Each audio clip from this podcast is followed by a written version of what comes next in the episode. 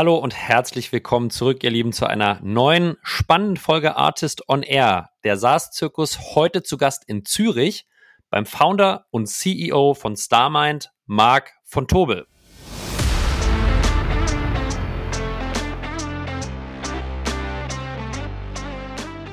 Das Wichtigste ist dieses erste Projekt, nämlich dieses Land-Projekt, das muss ein Erfolg werden, weil das ist die, die Grundlage für alles andere. Und jetzt hast du eigentlich sehr alignierte Interessen mit der Person, die das reingeholt hat. Die, die möchte ja auch, dass das ein Erfolg wird. Also wir haben die ganzen Best Practices, die Integrationen und so weiter. Und darin äh, haben wir aber auch definiert, wir gehen eigentlich innerhalb der Firma zusammen mit unseren Champions auf Roadshow. Wir möchten die anderen äh, Entscheidungsträger mit an Bord holen. Und das ist ja ganz natürlich. Du willst nicht, dass das nur einfach da in deiner Abteilung drin bekannt ist, sondern du willst, dass die Firma weiß, was man da macht. Und eigentlich auf diesen Roadshows äh, kreierst du eigentlich laufend neue Leads. Weil du, du, du sprichst dann automatisch mit Personen, die sagen, ja, das wäre eigentlich für uns auch noch interessant. Wir im Market Insights Team hier, wir, wir haben so viel Wissen in den Köpfen der Mitarbeiter in London und in Lissabon und äh, in New York und die sprechen viel zu wenig äh, miteinander. Und so kannst du einfach an, anfangen, Leads innerhalb vom Unternehmen zu generieren. Und das ist dann eigentlich wieder sehr ähnlich, wie wenn du einen neuen Kunden akquirieren äh, würdest, aber du hast einige Vorteile. Ja, ihr Lieben, heute geht es um Land and Expand und ich habe mir mit Marc jemanden reingeholt, der seit über 14 Jahren im Enterprise-Bereich unterwegs ist und mit StarMind eine wirklich beeindruckende Firma aufgebaut hat. 8-Digit ARRs und mit Yttrium einen sehr, sehr starken Growth-Investor gewonnen. Wir sprechen über, was ist eigentlich Land and Expand und was bedeutet diese Strategie im Enterprise-Bereich. Wir schauen uns an, was ist wichtig beim Landing in den Accounts, eine klare, scharfe Definition von ICPs und Buyer-Personas. Wir schauen uns an, wenn wir die Persona gewonnen haben und in einem Account gelandet sind, wie schaffen wir es intern weiterzukommen und zu expandieren? Welche Rolle und Bedeutung spielen sogenannte interne Roadshows? Welche Motivation hat mein Champion unternehmerisch, aber auch privat, mich in der Firma weiter zu positionieren? Das sind nur wenige der Punkte, die wir heute besprochen haben. Ich glaube, eine Folge voller wirklich starken Mehrwert. Learn and Expand mit Marc. Ich freue mich drauf. Und hier geht's los. Let's go!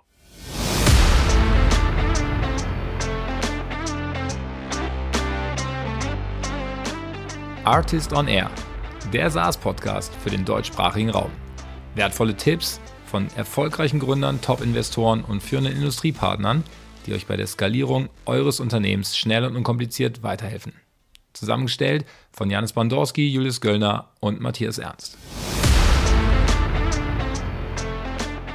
Ja, hallo und herzlich willkommen alle zurück zu einer sehr spannenden neuen Folge von Artist on Air. Wir sprechen heute über Land and Expand und ich freue mich, den Marc zu Gast zu haben. Guten Morgen, Marc. Guten Morgen. Ich glaube, ähm, Marc, mit dir haben wir einen abs absoluten Experten, was Land und Expand angeht. Daher freue ich mich auf das Gespräch. Aber ich glaube, zuerst sollten wir einmal kurz über dich und euch sprechen. Äh, wahrscheinlich nicht alle Zuhörer äh, wissen sofort, was ihr macht. Deswegen äh, gebe ich das Wort direkt mal an dich. Wer bist du und was macht ihr? Ich bin Marc, Marc von Tobel aus der Schweiz, das hört man wahrscheinlich. Äh, ich bin Co-Founder von StarMind und StarMind baut für große Unternehmen selbstlernende Netzwerke, die rausfinden, wer im Unternehmen eigentlich was weiß, wer welche Expertise hat, also was in den Köpfen der Mitarbeiter drin steckt. Und das nutzen wir, um Menschen zusammenzubringen in diesen Unternehmen, die sonst vielleicht sich nie gefunden hätten und nicht gewusst hätten, dass sie überhaupt existieren. Jetzt würde ich erstmal behaupten, da hat ja jeder ein Intranet, da kann ich doch nachgucken, wer was für, für, welches Thema steht. So einfach ist es in komplexen Organisationen wahrscheinlich dann nicht, oder Marc? Ja, man kann sich das vorgaukeln, indem man irgendwie ein Profil äh, versucht aufzusetzen, dass man dann äh, pflegen sollte. Äh, das wird oft einmal gemacht, nämlich am ersten Tag im Unternehmen und danach äh, ist das ziemlich schnell outdated. Ähm, wir haben noch nie gesehen, dass das in einem unter großen Unternehmen ohne die Unterstützung von KI funktioniert. Mhm. Und wie kann ich mir das vorstellen? Lass uns vielleicht mal einen ganz konkreten Use Case machen. Ich bin, äh, ich bin Projektleiter bei Siemens und ich kümmere mich um Windräder. Und ähm, jetzt haben wir irgendwie einen, einen Projektauftrag in Peru und ich suche jetzt eigentlich einen Experten für peruanischen, peruan, peruanisches Windbaurecht. Ja, äh, wie funktioniert euer Produkt? Wie kann eure KI überhaupt identifizieren, wer aus dem, ich weiß gar nicht, wie viele Mitarbeiter Siemens hat, aber ich vermute, es sind viele, wer da innerhalb der Firma gegebenenfalls ein guter Ansprechpartner für ein Gespräch wäre?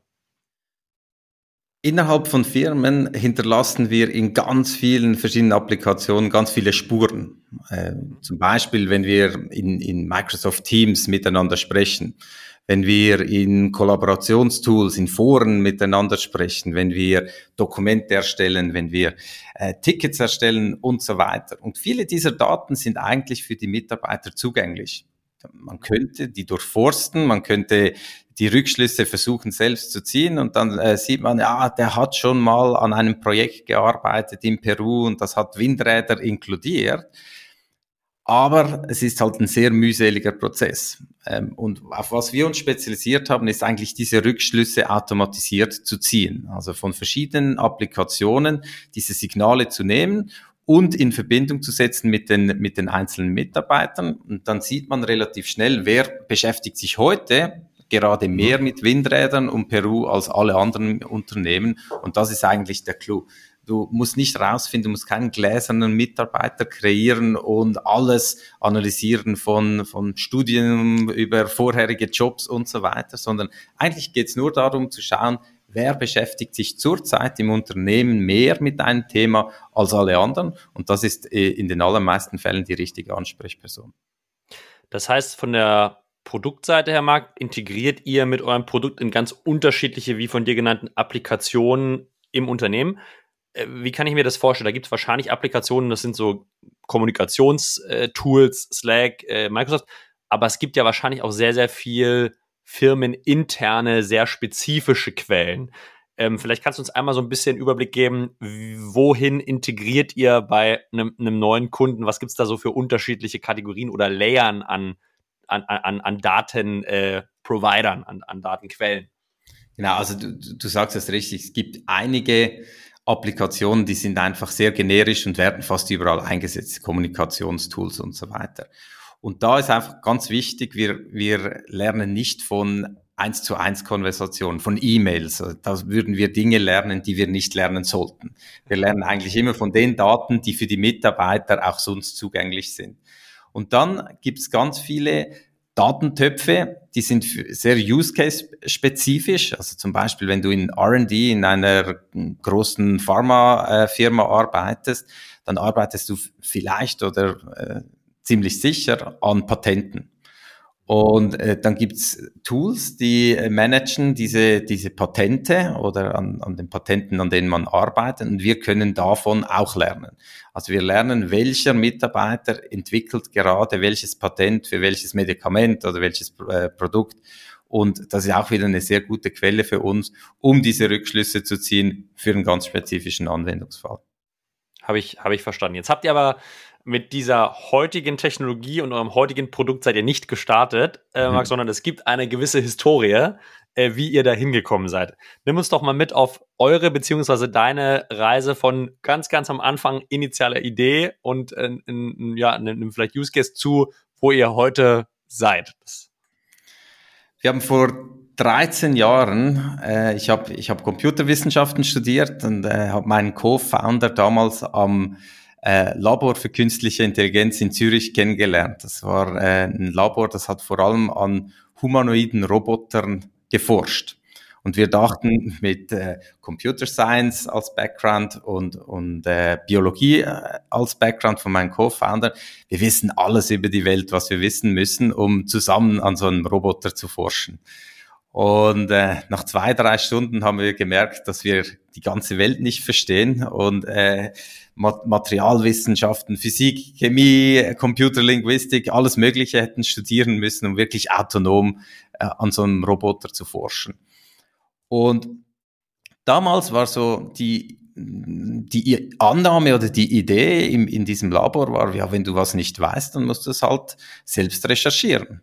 Und wir haben gemerkt, dass wenn wir nur an der Oberfläche von Materialwissenschaft etwas verstehen möchten, dann äh, müssten wir Wochen, wenn nicht Monate einsetzen, um ein kleines Problem zu lösen. Und wir fanden das wahnsinnig ineffizient. Wir wollten nicht 75 werden, bevor wir die erste Schraube in diesen Roboter drehen.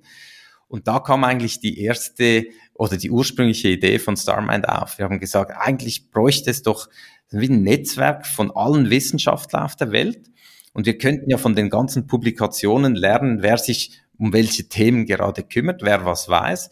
Und anstatt dass wir da Wochen investieren, um eine kleine Frage zu lösen, könnte man die Frage auf dieser Plattform stellen und einfach sagen, wie viel ist man bereit, äh, für eine gute Antwort zu zahlen. Also ein bisschen wie äh, ein eBay für Wissen oder ein, ein, ein Quora mit einem Monetarisierungssystem obendrauf. Und so sind wir gestartet, haben das gebaut und äh, in der Wissenschaftswelt fand das wahnsinnig viel Anklang. Also in, in den ersten drei Monaten hatten wir 12.000 Forschende, die sich registriert haben. Alle wollten ein bisschen Geld verdienen mit dem Wissen, das sie sowieso schon äh, in ihren Köpfen drin hatten.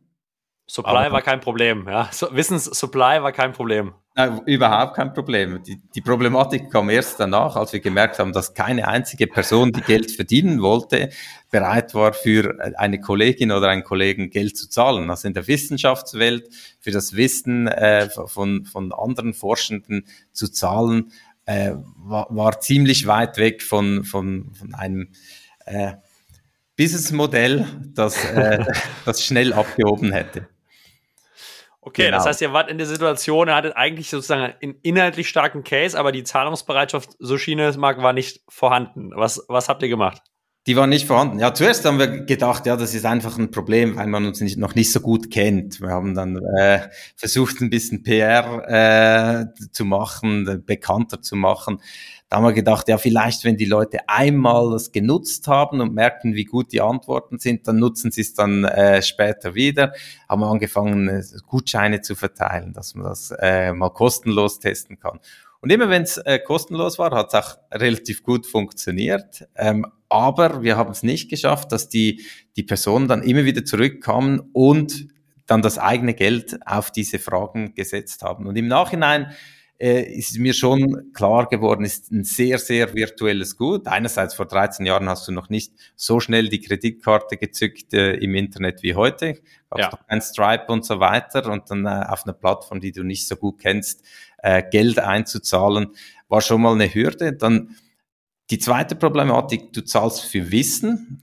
Wie viel ist das wert? Die, die richtige Antwort könnte ein Riesendurchbruch sein, 20.000 Euro wert sein, aber es könnte auch äh, eine richtige Antwort sein äh, mit, mit Inhalten, die du eigentlich schon kennst. Also nochmals schwieriger, äh, sehr, sehr virtuell einen Geldbetrag darauf zu setzen.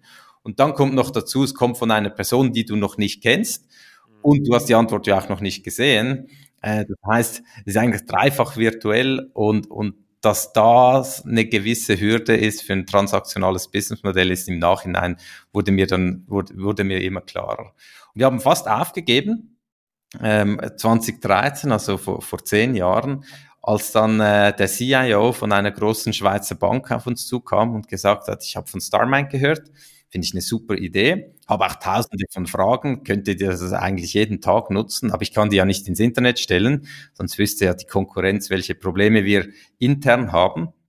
Und er hat dann gesagt, könnte man nicht eure Technologie nehmen und anstatt dass wir Forschende auf der Welt suchen, suchen wir die richtigen Mitarbeiter im Unternehmen, weil ich weiß, für jedes Problem, das ich habe, Gäbe es da jemanden, der dieses Problem lösen könnte oder höchstwahrscheinlich schon gelöst hat, aber ich habe keine Chance, die Person zu finden, ohne einen Riesenaufwand äh, in die Suche reinzustecken. Und so sind wir dann langsam äh, in, in die B2B-Welt äh, reingerutscht. Und das sehr erfolgreich bis heute, äh, Marc, wie ich weiß. Gib unseren HörerInnen doch mal kurz vielleicht einen Einblick, wo steht ihr aktuell, wie groß ist euer Team, wo seid ihr vielleicht in ARA und wer unterstützt euch auch, also wie sieht eure Finanzierung zum heutigen Tage aus? Wir sind äh, circa 70, 70 Personen bei Starmind und es sind so bei knapp äh, acht, acht Digits im ARR. Und äh, wir haben einen institutionellen Investor, das ist Itrium aus Deutschland. Äh, spezialisiert auf, auf B2B SaaS Companies, die uns finanziell unterstützen. Und wir haben im 2017 äh, eine Series A gemacht und äh, sind heute äh, wieder auf profitabel äh, oder auf Profitabilitätskurs. Liebe Grüße an der Stelle an Julian, der auch schon hier zu Gast war bei uns in der Show, ich glaube zweimal. Ähm, ganz spannende Episoden. Wer da mal Lust hat, einen Einblick äh, in die Welt eines Growth Investors zu bekommen, den kann ich diese Episoden nur ans Herz legen. Verlinken wir hier in den Show Notes. Ähm, ich habe so das Gefühl, Marc, dass äh, wenn wir über eure potenziellen Kunden, eure ICPs sprechen, eure Lösung immer relevanter wird, je größer die Firma wird. Ähm, weil es wird unübersichtlicher, es sind immer mehr Mitarbeiter. Kannst du mir einmal mitteilen, sozusagen, wie sieht eigentlich euer ICP heute aus? Und ICPs sind wahrscheinlich nicht nur eins, ja. aber genau. Also als, als, als kleinere Firma äh, mit, mit 70 Leuten musst du dich einschränken. Ähm, ich glaube nicht, dass das wirklich Hard Limits sind, äh, die, die, die du wissenschaftlich belegen könntest, sondern wenn eine, eine kleinere Firma sehr dezentral ist, äh, viel Turnover hat und so weiter, ist, der, ist, ist, ist natürlich der Need für eine Software wie Starmind auch größer äh, als, äh, als in einer kleinen Firma, wo alles an einer Location ist und die Mitarbeiter sich über Jahre kennengelernt haben und so weiter. Aber wir gehen auf, äh, also aktiv auf Kunden mit 10.000 und mehr Mitarbeitenden los in sehr wissensintensiven Industrien. Also das ist Pharma, Life Science, das ist äh, äh, Consumer Goods, äh, Financial Services äh, und Professional Services. Und äh, da gehen wir heute auch ganz spezifisch äh, in gewisse Abteilungen zuerst rein, wo wir wissen, dass wir einfach den größten Effekt in, in kürzester Zeit erzielen können. Das ist ja eine sehr spannende Herangehensweise und vielleicht kommen wir, kommen wir da, bekommen wir eine sehr gute Überleitung zum, zum tiefen Thema hin, Marc. Land and Expand. Ähm, ich glaube, für jemanden, der das noch nie gehört hat, wie würdest du Land and Expand in zwei Sätzen erstmal als Strategie überhaupt erklären? Man versucht, äh, in eine große Firma reinzukommen mit einem ganz klaren, kleineren Anwendungsfall, wo man ganz genau weiß, wer ist die richtige Ansprechperson, also Buying Persona, welches Problem löst man damit, äh, auf welchen KPI, der äh, meistens auf den, äh, auf, auf, auf den obersten Zeile der Ziele dieser äh, Buying Persona steht, auf welchen KPI zahlt man ein um dann eigentlich mit diesem ersten Projekt im Unternehmen drin die Grundlage geschaffen zu haben, um weiter zu wachsen. Jetzt hast du schon äh, erwähnt, Marc, dass ihr euch auf ganz spezielle Abteilungen äh, konzentriert in den sehr unterschiedlichen vertikalen Industrien. Welche Abteilung ist das? Warum und wie seid ihr dahin gekommen, diese Abteilung für euch als heute die relevanteste zu definieren? Also war auch ein langer Journey, weil äh, als wir damals aus der, aus der Wissenschaftswelt in die B2B-Welt reingekommen sind, da äh, herrschte eine ähnliche Stimmung wie heute äh, mit, mit Generative AI. Also AI war in aller Munde. Jeder äh, CIO musste irgendwie AI in die Firma reinbringen, um noch als moderner CIO äh, zu gelten. Und da kam natürlich so ein, ein, ein Startup äh, aus der ETH Zürich, äh, Schweizer Wurzeln, kam da gerade rechtzeitig. Und wir hatten damals, vielleicht kommt noch dazu, Zürich war noch nicht so etabliert als Startup äh, Location wie heute. Das heißt, wir waren äh, vielleicht eines von vier, fünf äh, Startups, die man kannte. Und das hat ziemlich viel inbound Leads generiert. Jetzt, diese Leads waren nicht unbedingt wahnsinnig qualifiziert, weil eben man wollte einfach mal schauen, könnte man hier vielleicht äh, ein AI-Produkt reinnehmen, um diesen Bedarf äh, AI, AI. wecken. AI machen wir, check, ich habe mit Marc gesprochen. Ganz genau. Und, und das war eigentlich unsere äh, erste Go-to-Market-Motion, um es so zu sagen. Wir haben äh, viel, mit vielen Leuten gesprochen und da blieb ein bisschen was kleben.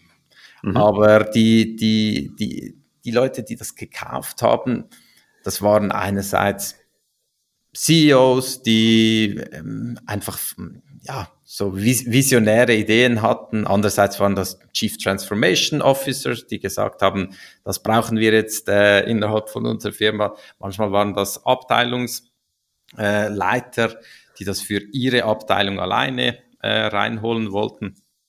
Die kamen in allen Formen und Farben. Und wenn du genügend Inbound-Leads hast und äh, da ein bisschen Gespür entwickelst, wo ist was dran und wo nicht und das gut aussortieren kannst, dann kommst du eigentlich so schon ziemlich weit. Also in, einer, in, in so einer Hype-Phase kommst du damit schon, schon zu einigen Kunden.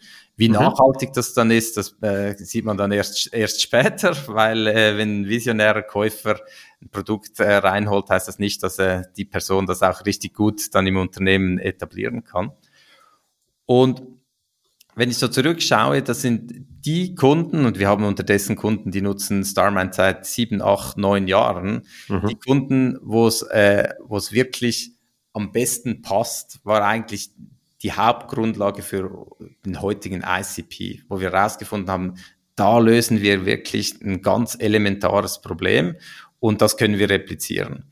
Und als der Hype dann vorbei war, äh, das war so 20, 16, vielleicht 17 und nicht mehr so viel Inbound-Leads einfach so generiert wurden und wir versucht haben, das umzudrehen und jetzt aktiv mit SDR und so weiter auf Personen zu, zuzugehen, wussten wir gar nicht, wer eigentlich unsere Buying-Personas sind, weil die, wenn wir in unser Portfolio reinschauen äh, oder reingeschaut haben, waren das so unterschiedliche Leute, dass du ja. eigentlich äh, ja, äh, Inserate oder, oder Plakate am, am Frankfurter Bahnhof hättest schalten können. Äh, der, der Streuverlust äh, wäre, etwa, äh, wäre etwa gleich groß gewesen. Das heißt, äh, wir haben dann irgendwann erkannt, das ist einfach nicht wirklich skalierbar, wenn wir nicht wissen, äh, mit wem wir eigentlich sprechen müssen. Und das, aus diesem Druck raus haben wir angefangen, viel mehr zu investieren in, in rauszufinden, was ist repetierbar und was nicht. Und so sind wir eigentlich auf, auf drei Anwendungsfälle gekommen, die so 70, 80 Prozent unseres damaligen Portfolios äh, schon abgedeckt haben. Und einer ist äh, in RD, also in, äh, in Research and Development. Und da mhm. haben wir gemerkt, es gibt einfach Branchen, äh, wenn du da schneller bist in R&D, hat das einen wesentlich größeren Impact. Also zum Beispiel Pharma haben wir irgendwann gelernt, äh, dass wenn du einen Tag zwei schneller ein Medikament rausbringst, sind das mehrere Millionen mehr in, in Topline Revenue. Und, aber der ganze Prozess dauert fünf bis sieben Jahre. Und dich da zu positionieren als äh, eine Technologie, die halt teilweise Wochen äh, rausholt, wo du schneller wirst, weil du halt nicht äh, an zwei Dingen einmal in, in, in Tokio und einmal in Zürich und einmal äh, irgendwo in Kanada an denselben Dingen forschst, sondern halt mit den Personen direkt sprechen kannst, ist relativ, relativ einfach. Und das macht das Ganze dann viel, viel konkreter. Also man spricht mhm. nicht mehr nur mit den Visionary Buyers, sondern wir sagen denen dann Sophisticated Buyers, äh, die nicht einfach nur an eine Vision glauben und denken, ja, eine so vernetzte Firma würde uns viel bringen, sondern die ein ganz konkretes Problem haben, das sie lösen möchten und äh, wo man dann natürlich mit, mit Case Studies und so weiter zeigen kann, dass man genau auf diese KPIs einzahlen kann. Habe ich direkt zwei Rückfragen, Marc. Perfekt, ja. Also äh, RD war der erste Use Case. Ich nehme an, die Persona ist dann wahrscheinlich Head of RD oder äh, also eine Leitungsfunktion in dieser Abteilung vermutlich, oder? Genau, die, die haben in Pharma manchmal ein bisschen andere Namen, so Global Head of Drug Development, aber ja. äh, das ist genau wie du sagst, Leitefunktion in R&D.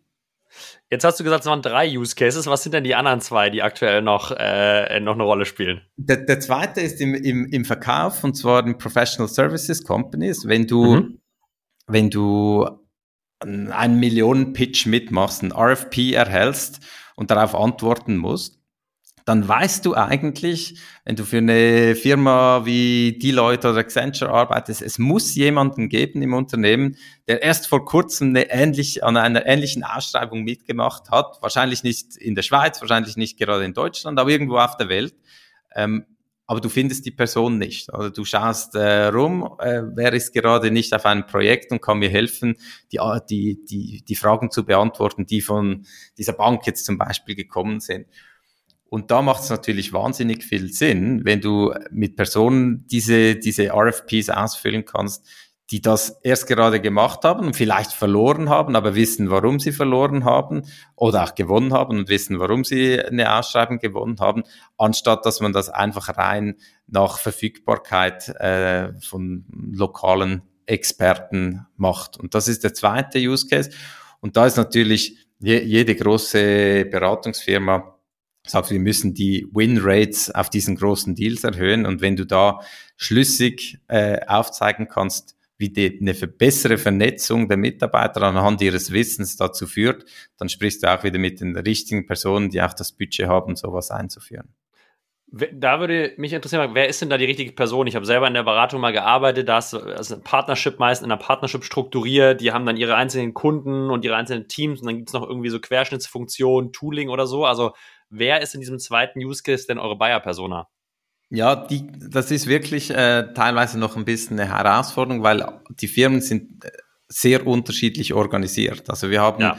Kunden, die sind einfach nach Industrien intern äh, sind die sind die unterteilt und da haben wir zum Beispiel beim einen Kunden angefangen einfach im Automotive-Bereich alle Mitarbeiter miteinander zu vernetzen und dann war dieser Industry Lead äh, war die, die, die Buying Persona. Ja. In anderen Fällen äh, ist ein Head of Sales oder wir haben auch einen Kunde, da ist es im Marketing. Ähm, eigentlich dieses Sales Enablement ist eine Marketing-Funktion, äh, die dann äh, StarMind den Sales-Mitarbeitern zur Verfügung stellt. Und da braucht es teilweise ein bisschen mehr Research, um herauszufinden, wie die Firma wirklich funktioniert. Mhm. Aber die Personen findest du eigentlich schon, sie haben einfach andere Titel. Jetzt haben wir noch die dritte, den dritten Use Case, der von dir genannt, äh, noch nicht genannt wurde, aber der mich brennend interessiert. Was ist der dritte Use Case? Der dritte Use Case, den haben wir eigentlich wirklich nicht selbst erfunden, sondern haben äh, einige unserer äh, langjährigen Kunden erfunden und äh, allen voran die, die Swiss Re, die große Rückversicherung hier in der Schweiz. Die hat äh, irgendwann StarMind einfach vor ihr Service äh, Desk, interne Service Desk äh, geschaltet hat gesagt, lieber Julian, wenn du irgendein Problem hast, sei es in HR, sei es in IT und so weiter, du kannst jetzt ein Ticket eröffnen, das dauert zwei bis drei Tage, kriegst du eine offizielle Antwort äh, vom, vom Service Desk. Oder äh, du kannst auch einfach äh, eine Kollegin oder einen Kollegen fragen, Starmind findet die richtige Person im Unternehmen, die dir das beantworten kann. Dauert normalerweise weniger als eine halbe Stunde, ist dann nicht, vielleicht nicht die offizielle Antwort, aber dein Problem ist höchstwahrscheinlich gelöst. Was willst du lieber?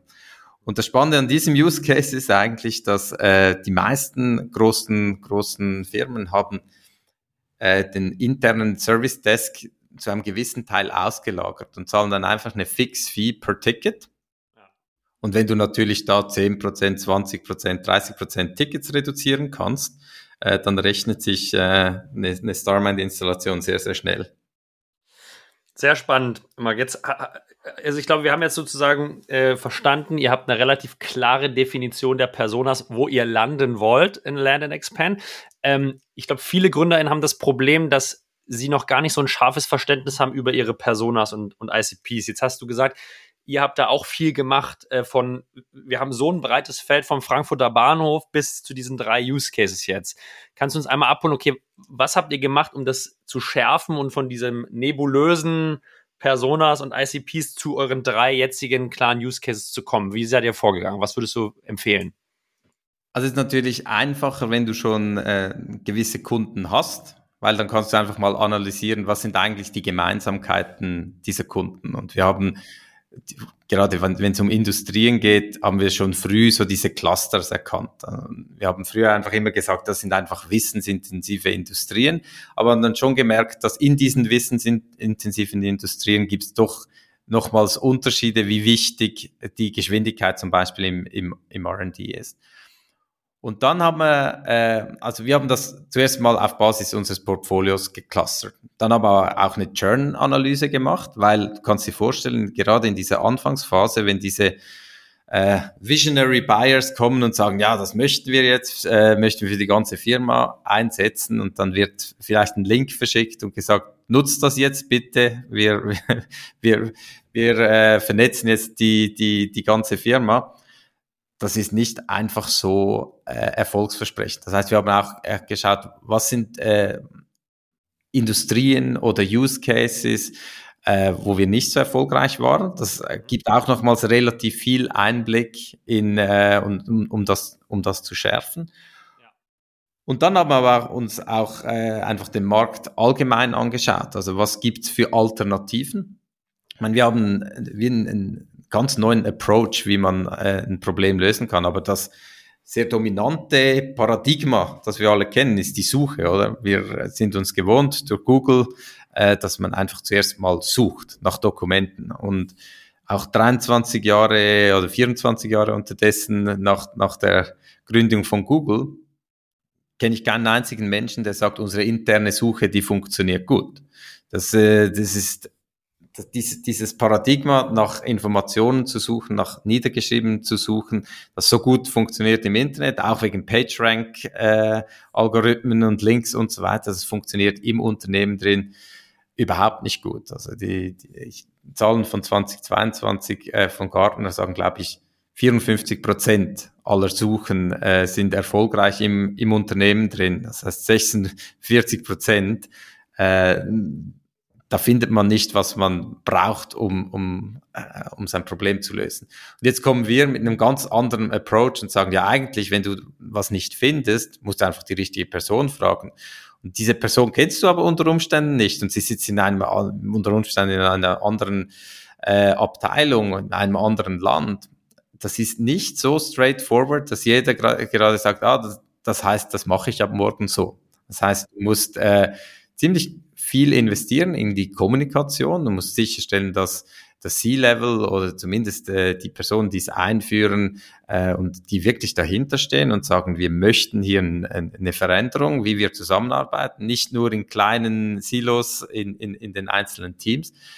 Und, und du musst es gut integrieren, dass du da bist, wo, äh, wo, wo Fragen aufkommen gerade zum Beispiel in der internen Suche, wenn du suchst, das Dokument nicht findest und da dann eine Alternative angeboten kriegst, die, die sagt, Julian, scheint, als würdest du das Dokument nicht finden, frag doch den Mark. Mark äh, weiß ziemlich viel über das Thema und du klickst dann da drauf, ist die Chance natürlich viel höher, dass, dass du es nutzt. Also wir haben auch die Dinge angeschaut. Äh, das hat jetzt weniger dazu geführt, dass wir den ICP geändert haben, aber mehr unsere äh, Strategie, wie wir dann jeden neuen Kunden ausrollen, äh, was so diese Erfolgsfaktoren sein müssen, damit es überhaupt klappt. Jetzt ähm, habe ich sehr gut verstanden, Marc. Jetzt, jetzt ähm, ist der nächste Schritt ja, okay, wir haben sehr scharf definiert, wer sind unsere ICPs und unsere Personas. Und ich würde jetzt einfach mal den ersten Use Case, den RD-Use Case für die weitere, weitere Gespräch nehmen. Und jetzt setzen äh, Marc und Julius sich hin und sagen, hey, wie kommen wir denn jetzt an diese Personas überhaupt ran? Ja, also sozusagen, wie landen wir jetzt das erste Projekt da? Äh, Inbound habt ihr schon gesagt, hat natürlich ein bisschen abgenommen. Das heißt, wie ist euer Go-to-Market da, Mark? Wie kommt ihr an diese äh, die identifizierten Personas jetzt in dem nächsten Schritt ran? Und ähm, genau, das wäre jetzt so meine, meine Folgefrage. Das ist jetzt eben das Spannende dran. Die Welt wird dann ziemlich klein. Also wenn du sagst zum Beispiel CPG-Firmen, also so eine, eine, PepsiCo, eine Mondelez, eine Nestle und so weiter. Da gibt's ja äh, nicht nur eine Handvoll, aber nicht, nicht, nicht Hunderte, sondern in, in der Größenordnung, äh, die wir definiert haben. Und jetzt hast du da schon zwei, drei dieser Kunden und die kannst du ja dann auch fragen, du, wo geht, wo geht ihr eigentlich hin, um euch um die neuesten Innovationen äh, oder die neuesten Innovationen kennenzulernen. Und dann gibt's so zwei, drei Events und das ist äh, wirklich wie eine, wie eine Schulklasse oder so ein ehemaligen Treffen, wo die kennen sich alle, gehen alle dahin und plötzlich musst du nur noch an zwei, drei Events sein und dann die natürlich dann auch targeten, äh, danach und so weiter auf Social Media und, und so weiter. Aber plötzlich äh, spricht dann auch der eine Kunde mit dem anderen und sagt, wir machen das äh, genau so und wir lösen das Problem damit. Und du äh, bist plötzlich bekannt in diesem Bereich drin, während du das vorher niemals geschafft hättest, weil wenn du überall und auf jeder Hochzeit tanzen möchtest, überall sein willst, dann müsstest du so viel Geld investieren, um, um da den gleichen Bekanntheitsgrad äh, zu erlangen, dass es gar nicht möglich ist. Das heißt, du gehst viel fokussierter ran, schaust, wo gehen diese Buying-Personas hin, um eben über neue Innovationen äh, was zu lernen, wo gehen die hin, an welche Konferenzen äh, oder welche, welche Journals lesen die und so weiter. Und dann machst du wirklich einen Go-to-Market-Approach für diese Personen äh, und nur für diese Personen im Kopf.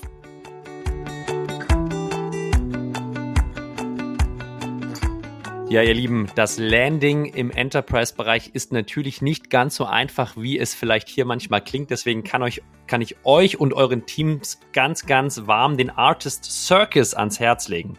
Am 19. April 2024 wird der Circus in Berlin Premiere feiern. Das erste Learning und Development Festival für Sales und Customer Success Teams in ganz Europa. Freut euch auf einen ganzen Tag voller Training, Motivation, Wettbewerb und natürlich jede Menge Spaß. Mit über 100 Masterclasses und Workshops könnt ihr euren AEs, BDRs, SDRs, Customer Success Managern und Account Managern sowohl als auch euren Pre-Sales-Teams das beste Training des Jahres bieten und wertvolle Insights von den Top-Performern der Tech-Industrie gewinnen. Ein Besuch auf dem Artist Circus ist ideal geeignet als Incentive für eure Teams in Q4 oder Q1, als Jahres- oder Quartals-Kickoff, aber auch als Team-Meeting, insbesondere wenn ihr remote arbeitet. Das Event ist live, alle Infos gibt's unter www.artist-circus.com und wir freuen uns sehr darauf, eure Teams nächstes Jahr begrüßen zu dürfen. Hier geht's weiter mit dem Pod.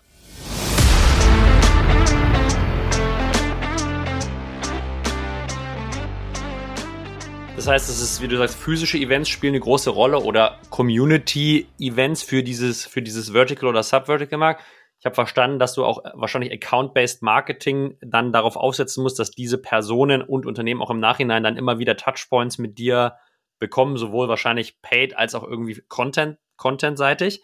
Ähm, Empfehlung ist natürlich eine super äh, Sache. Da kommt natürlich direkt die Gegenfrage, wie hast du die ersten zwei in dem jeweiligen Subvertical bekommen, ja, wo, wo du sozusagen noch keine, noch, noch keine Evidence Social Proof hattest? Ähm, oder wie würdest du vorgehen, um ein neues Vertical vielleicht zu erobern? Also wie kriegst du die ersten zwei in der Schulklasse?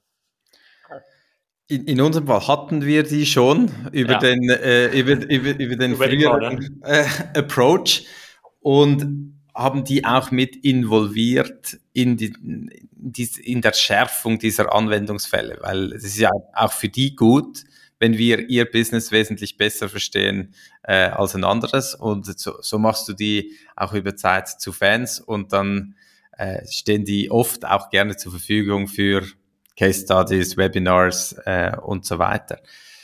Es ist noch eine schwierige Frage, wie ich das jetzt machen würde für einen äh, komplett neuen Use Case, weil wir haben noch nicht über den Expand-Teil gesprochen, aber im Expand-Teil kommen wir natürlich mit neuen äh, Anwendungsfällen in Kontakt, die dann äh, teilweise sehr gut funktionieren. Und wenn wir sehen, ja, das äh, ist jetzt etwas, das möchten wir jetzt äh, replizieren, dann haben wir auch schon wieder die richtigen Ansprechpersonen innerhalb dieser Kunden, die wir dann zu hoffentlich zu, zu äh, Champions machen können, die das auch äh, nach außen tragen. Das heißt, für uns hat sich die Frage eigentlich nie gestellt, wie können wir das, bevor die es überhaupt nutzen äh, oder bevor dieser, diese Erfolgsstory überhaupt da ist, die schon nutzen, um darüber zu sprechen.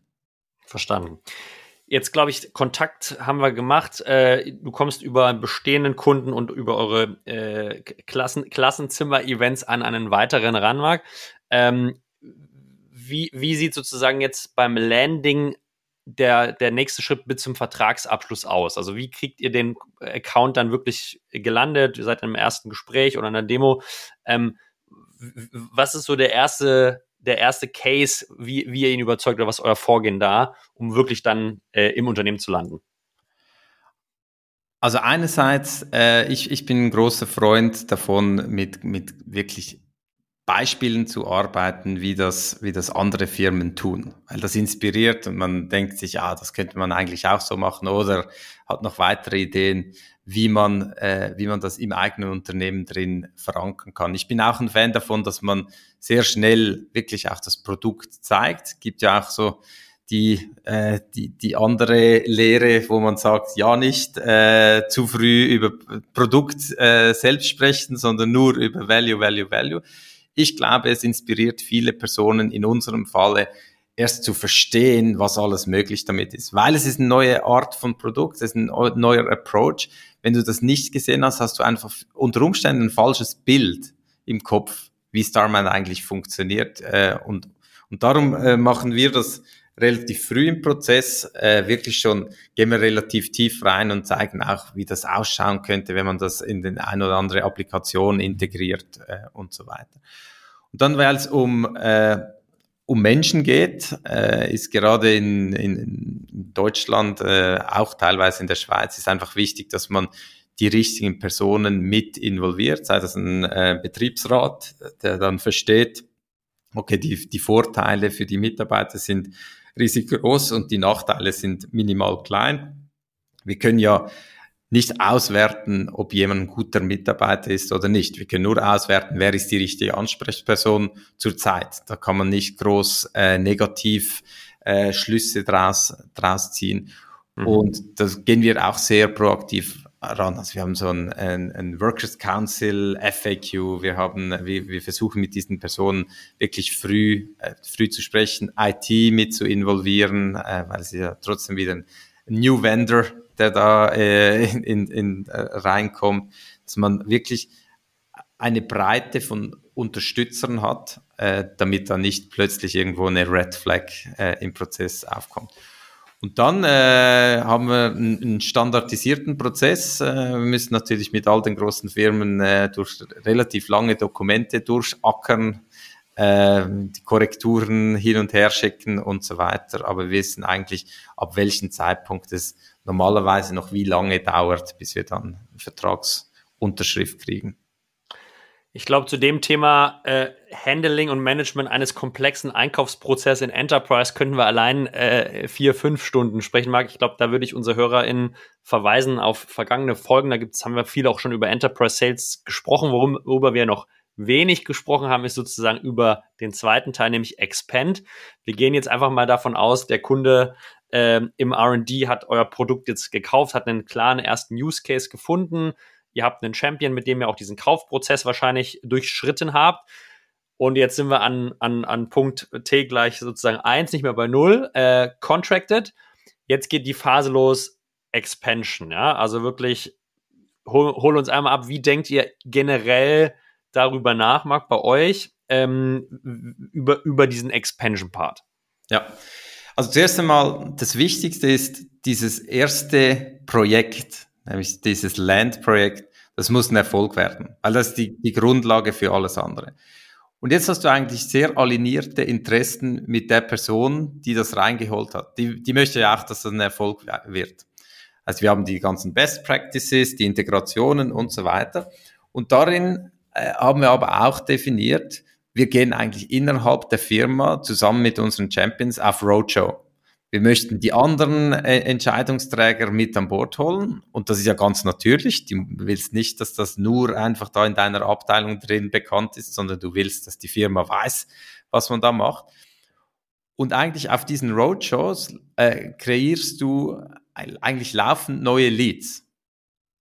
Weil du, du, du sprichst dann automatisch mit Personen, die sagen, ja, das wäre eigentlich für uns auch noch interessant. Wir im Market Insights Team hier, wir, wir haben so viel Wissen in den Köpfen der Mitarbeiter in London und in Lissabon und äh, in New York und die sprechen viel zu wenig äh, miteinander. Und so kannst du einfach an, anfangen, Leads innerhalb vom Unternehmen zu generieren. Und das ist dann eigentlich wieder sehr ähnlich, wie wenn du einen neuen Kunden akquirieren äh, würdest. Aber du hast einige Vorteile, weil du hast in vielen Fällen einfach schon mal vielleicht noch nicht ein Master Service Agreement in place, aber du hast schon mal so die Basis, also die ganze IT, äh, die ganzen Audits bist schon durch. Ähm, und, und die Personen sagen, ah, das ist cool, das heißt, ich könnte es eigentlich wesentlich schneller haben, als wenn ich dich jetzt neu ins, ins Unternehmen reinbringen würde. Ähm, du siehst, oder du hast auch schon den Erfolgsfall im, in diesem Land Case, oder? Du siehst, es funktioniert. Es ist also nicht, du musst nicht nur ein Proof, Proof of Concept äh, machen, sondern du weißt, die Technologie funktioniert in unserem Unternehmen drin. Und was wir dann tun, ist wirklich, wir, wir handhaben diese Leads dann äh, wie neue, neue Kunden, also gehen auf diese Personen zu, versuchen mit denen zusammen den Use Case zu schärfen, zu definieren, wie viele Personen müssen dann da rein und, und, und, und, und. Und versuchen aber die, die Champions vom ersten äh, Case immer nahe dran zu halten, weil das ist für sie natürlich auch extrem schön zu sehen, dass das, was sie reingebracht haben, einen Effekt über die eigene Abteilung raus hat. Und da kommst du in eine sehr positive Spirale rein, äh, weil die, der Initiator fühlt sich dann fast ein bisschen als wie, wie ein Founder, oder? Ich habe das reingebracht äh, und jetzt unterdessen nutzen es acht Abteilungen für Dinge, von denen äh, wir nicht mal von extern wussten, dass die existieren. Und das sind, ist halt dann so dieser Expand-Teil, der sich dann relativ schnell verschnellen kann. Die Problematik ist einfach, wenn du mit einem Use Case reinkommst, der nicht funktioniert, dann ist ja eigentlich, ist, ist, ist, kannst du das Ganze vergessen, oder? Und darum ist es so wichtig, dass du dich fokussierst auf, auf Anwendungsfälle, wo du ganz sicher bist, dass wenn man die, die Best Practices befolgt, dann wird es auch zum Erfolg. Interne Roadshow finde ich ein super spannendes Schlagwort, äh, Marc, und ein sehr powervolles Konzept. Deswegen lasst da gerne noch mal eine Ebene tiefer reingehen, jetzt äh, bei euch im Unternehmen? Die Idee einer internen Roadshow ist da. Ihr habt einen Champion da sitzen. Jetzt fängt der wahrscheinlich trotzdem nicht morgen von alleine an, in einer großen Organisation mit 30.000 Leuten wild irgendwelche Leute einzuladen und Meetings aufzusetzen, um eure Lösung zu präsentieren. Ähm, wie, wie kann ich mir das vorstellen? Also wie empowert ihr den? Wie motiviert ihr den, dass äh, dass er so ein Konzept ins Rollen bringt. Wie sieht so ein Konzept aus und, und wie sieht auch ganz konkret der Prozess aus? Wie arbeitet ihr mit dem zusammen, damit so eine interne Roadshow stattfindet? Also zuerst einmal merken wir immer relativ früh, dass es eigentlich Abteilungen gibt, die sehr nahe dran sind und sehr viele Überschneidungen gibt mit dem, mit zum Beispiel jetzt im R&D-Bereich mit R&D. Also gerade dieses, diese Insights-Teams, die Marktanalysen machen und so weiter, die arbeiten sehr eng zusammen mit R&D. Das heißt, wir versuchen eigentlich zuerst mal zusammen mit dem, mit dem Champion zu definieren, was wären die natürlichsten nächsten äh, Gruppen, die wir auf, Star, auf Starmind äh, einladen sollten, damit der R&D-Use-Case noch besser funktioniert. Das wäre gerade meine Frage gewesen, warum sollte der das in der R&D-Abteilung machen? Ist ja erstmal mehr Arbeit. Äh, das heißt, man muss dem schon auch die Karotte hinhängen. Äh ja, teilweise, teilweise kommen sie selbst mit Ideen und sagen, ich habe gehört, die haben ein Riesenproblem und möchten sich auch positionieren. In der großen Firma ist ja auch, je nach Ambition möchtest ja. du schon auch zeigen, dass du über deine Abteilung rausdenkst, damit du für den nächsten Job äh, in, in Frage kommst. Also ich will nicht sagen, dass du immer so, so offensichtlich die Karotte hinhängen musst, aber äh, es hilft natürlich, wenn äh, wenn es eine Win-Win-Situation ist und die, die, der Head of R&D damit auch sein Team noch schneller macht äh, und, und, und so weiter.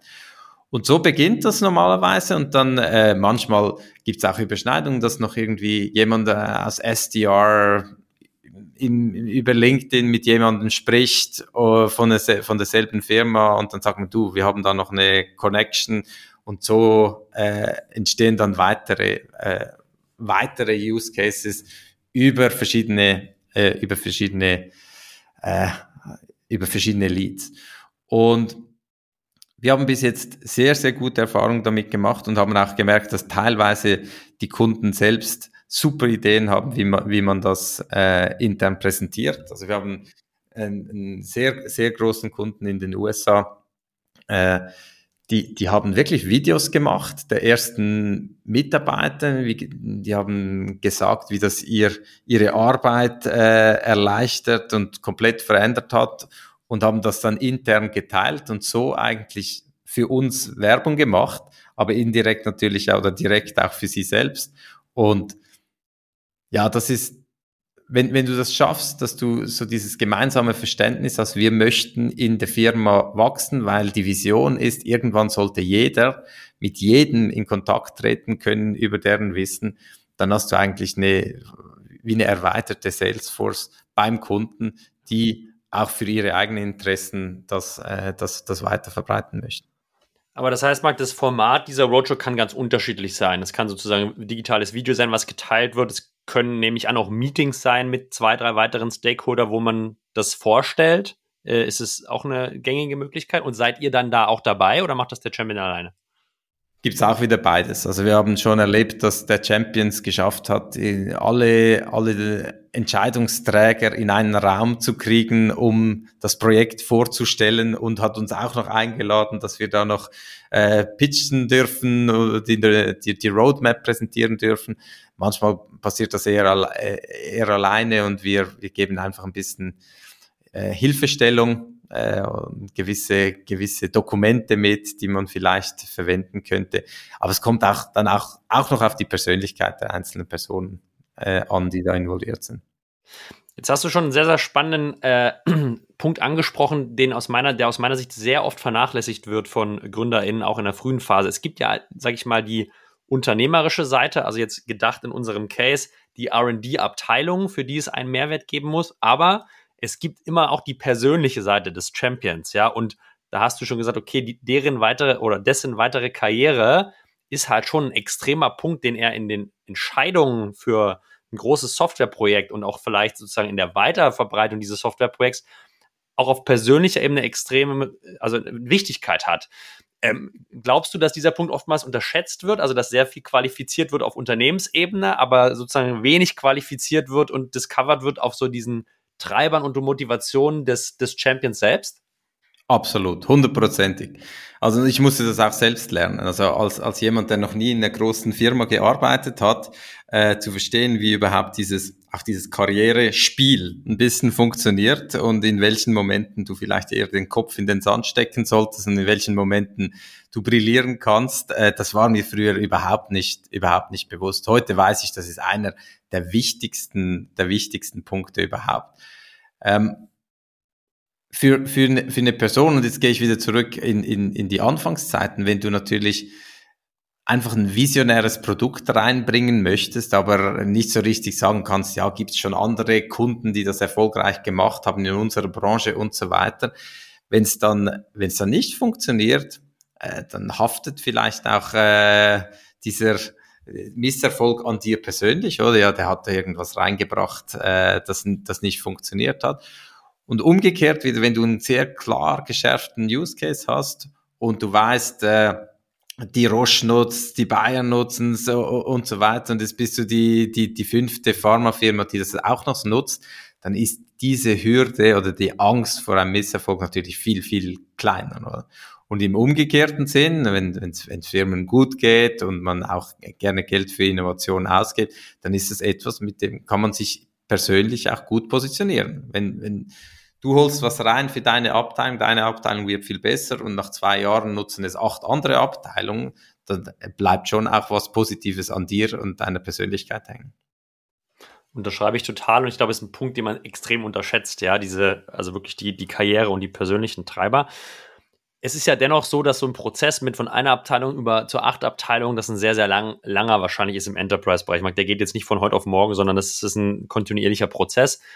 Äh, auf der Basis stellt sich für mich so ein bisschen die Frage, wie strukturiert er das teamseitig? Ja, also äh, Sales macht vielleicht mit dem Kunden einen ersten Use Case und, und bringt den live und da wird schon viel Wissen geteilt und viel qualifiziert. Und irgendwann muss ja aber dann sozusagen jemand anderes wahrscheinlich übernehmen, der die nächsten zwei, drei, vier Jahre den Kunden von einer Abteilung zur acht Abteilungen bringt. Äh, wie strukturiert ihr das organisatorisch und wie funktioniert auch die Schnittstelle zwischen dem mhm. Expand, äh, äh der Expand-Person und der Land-Person?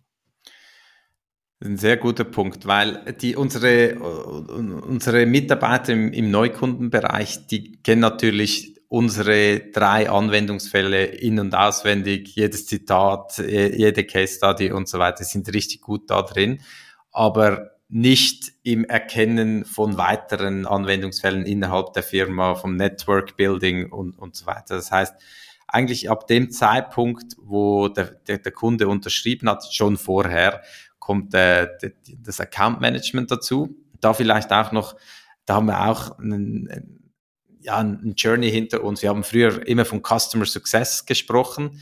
Äh, aber so im klassischen Sinne, okay, wir haben verkauft, jetzt müssen wir dieses Projekt zum Erfolg bringen. Das haben wir nach wie vor. Ähm, aber wir haben gemerkt, dass es eigentlich eine andere Rolle ist, wenn du innerhalb vom Unternehmen weiter verkaufen musst. Wenn du Netzwerke aufbauen musst, dann kannst du nicht einfach nur drauf schauen, dass dieses eine Netzwerk, das du jetzt äh, an R&D verkauft hast, erfolgreich ist. Das ist nicht genug, sondern du musst ganz aktiv diese Leads generieren, äh, diese äh, immer mehr ein größeres Netzwerk im Unternehmen aufbauen. Das hat bei uns auch dazu geführt, dass wir äh, wesentlich erfahrene äh, Personen eingestellt haben im Account Management, die wissen, wie man in einer großen Firma äh, mit äh, so ein Netzwerk aufbauen kann, wie man, wie man, wie Verkaufsprozesse da ablaufen. Also CSM und Account Management ist bei uns zwar in einem Team, aber es sind zwei verschiedene, zwei verschiedene Rollen. Und CSM interpretiere ich dann so, Marc, dass es eher wirklich um die Umsetzung, erfolgreiche Umsetzung des ersten Projektes geht oder dann vielleicht weitere Projekte, wenn diese aber schon sozusagen committed sind. Und der Account Manager managt wirklich den Account, wie du sagst, der entwickelt das Netzwerk, der kennt alle, alle Stakeholder beim Kunden, der versteht die strategische Ausrichtung. Also es ist eher eine, eine übergeordnete Rolle. Äh, genau. Richtig genau. interpretiert? Ja. Richtig interpretiert. Sehr, sehr spannend. Äh, eine vielleicht innerliche Abschlussfrage im Anbetracht der Zeit. Ähm, ist, ist, ist meistens die der, der Incentivierung. Also wie Struktur, beim Sales ist, glaube ich, relativ klar, gibt es, glaube ich, sehr, sehr gängige Modelle, wie SDAs und AIs incentiviert werden. Jetzt haben wir CSM und Account Management bei euch mal. Haben die monetäre variable Komponenten, die wirklich messbar sind? Wie, wie strukturiert ihr für die performance-orientierte Ziele? Wie, ist, wie seid ihr da aufgestellt? Also Account Management ist sehr ähnlich wie New Business Sales bei uns, weil das, du okay. hast auch wieder Leads innerhalb vom Unternehmen. Äh, du hast eigentlich sogar ein bisschen höhere Ziele, äh, was, was äh, äh, die, die, die Zielgröße anbelangt, weil du hast die, du musst keinen neuen Kunden reinschaufen, ja. sondern du hast eigentlich diesen initialen äh, Aufschlag hat schon jemand anders für dich, für dich gemacht. Ähm, Im TSM haben so eine Mischform. Ähm, bei uns geht es natürlich darum, dass äh, möglichst alle User aktiv sind, die man da einlädt. Äh, das heißt, wir, wir gehen da auch auf eine andere Ebene runter, was eigentlich Erfolg für ein bereits verkauftes Netzwerk bedeutet. Das heißt, User Engagement äh, und so weiter ist da, ist da wichtiger. Aber es ist auch nicht so, dass da irgendwie 50-50 äh, im, im Split drin ist, sondern es ist einfach ein, ein schöner Bonus obendrauf, äh, für, wenn es wirklich gut läuft in den einzelnen Netzwerken. Weil wahrscheinlich im CS auch sozusagen das, die Umsetzung des Projektes eher qualitativer Natur ist und auch technische Sachen eine Rolle spielen, ist jetzt nicht so quantitativ getrieben wie die anderen zwei Rollen, genau. oder? Genau. Super spannend, äh, Marc. Ich glaube, ich bin, bin sehr, sehr, äh, habe mich sehr aufgeschlaut, äh, was das Thema Land and Expand angeht und finde äh, die interne Roadshow-Idee äh, eine sehr, sehr spannende. Also das Konzept einer internen Roadshow äh, so, so noch nie definitorisch in einen Begriff gepackt. Erstmal an dieser Stelle sehr, sehr vielen Dank für deine inhaltlichen Mehrwerte und, und, und Einblicke, die du uns hier gegeben hast. Ja, danke dir. Äh, hat mir großen Spaß gemacht. Ich äh, entlasse dich dennoch nicht gänzlich, weil es gibt noch immer eine nicht inhaltliche Abschlussfrage bei uns, Marc, und das ist die nach deinem kulinarischen Restaurant-Tipp. Äh, in dem Fall in Zürich. Kann Frühstück sein, kann Mittag sein, kann Dinner sein. Eine Empfehlung, wo du sagst, wenn unsere Artisten mal in Zürich sind, da sollten sie mal vorbeigehen, weil das ist wirklich eine leckere, leckere Erfahrung. Da, dann musst du oder dann müsst ihr äh, ins Restaurant Miracle mhm. im, im Zürcher Seefeld gehen. Das ist eine uralte Quartier, äh, ein Quartierrestaurant, familiengeführt. Äh, die beste Pasta und beste Pizzen, Pizzen der Stadt. Das hört sich nach einer äh, wirklich guten Empfehlung an. Ähm, wir packen wie immer äh, die, die Empfehlung in die Shownotes und auf unserer Website unter artist.net habt ihr alle Empfehlungen äh, von allen unseren Gästen. Das heißt, egal wo ihr hinfahrt, mittlerweile wahrscheinlich in Europa gibt es einen sehr guten SaaS-Restaurant-Tipp. äh, Marc, hat mir großen Spaß gemacht. Äh, vielen Dank für, fürs Kommen. Äh, ich äh, lehne mich nicht weit aus dem Fenster, wenn ich sage, ich freue mich, wenn es hier mal eine Fortsetzung gibt im nächsten Jahr. Ähm, vielen, vielen Dank für, für deine Zeit. Herzlichen Dank für deine Zeit. Ciao, mach's gut. Grüße nach Zürich. Tschüss, danke.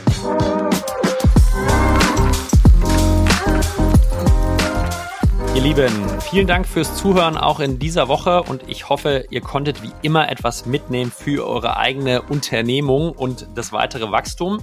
An dieser Stelle ein kurzer Hinweis auf die Berlin SaaS Week. Nur noch vier Wochen und wir haben für euch vier Tage voller SaaS in Berlin vorbereitet.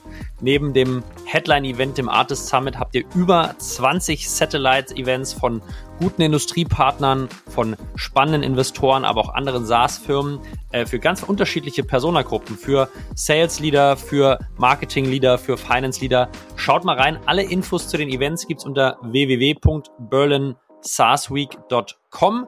Und wir freuen uns mit euch, Berlin und Deutschland, den, den Dachraum, den deutschsprachigen Raum in Europa ein bisschen voranzubringen und gute Netzwerke und gute Verbindungen zu knüpfen. Daher kommt vorbei, Berlin SaaS Week. Vier Wochen sind es noch. Das war's von mir, Julius Görner und meinem heutigen Gast Marc von Tobel. Bis dahin, ciao, ciao.